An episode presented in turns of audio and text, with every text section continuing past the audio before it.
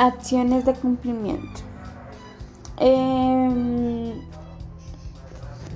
en las acciones de cumplimiento se puede señalar que es un proceso constitucional eh, que tiene por objetivo hacer cumplir eh, por, la, eh, por, la, autoridad pública un mandato imperativo impuesto pues, por el ordenamiento jurídico. En aquellos casos en los que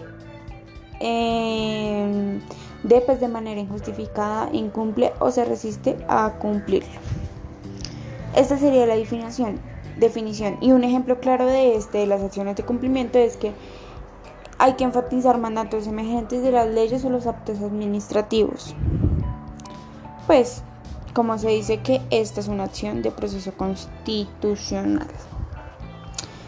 Em, entonces, como que eh, esto se da a cabo sobre la base de la que en el Tribunal Constitucional reconoce la configuración del derecho constitucional a asegurar y exigir la eficacia de las normas legales y de los actos administrativos, pues porque por tanto, de esto, pues cuando una autoridad o un funcionario es recurrente a atacar una norma legal o un acto administrativo, surge el derecho de defender la eficacia de las normas a través de ese proceso constitucional de cumplimiento, si no, no se, daría, no se llevaría a cabo este proceso.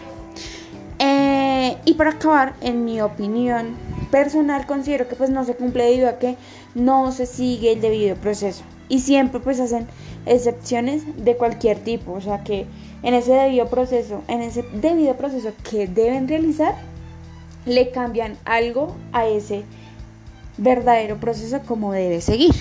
Y es por esto que pues no se cumple eh, estas acciones de cumplimiento.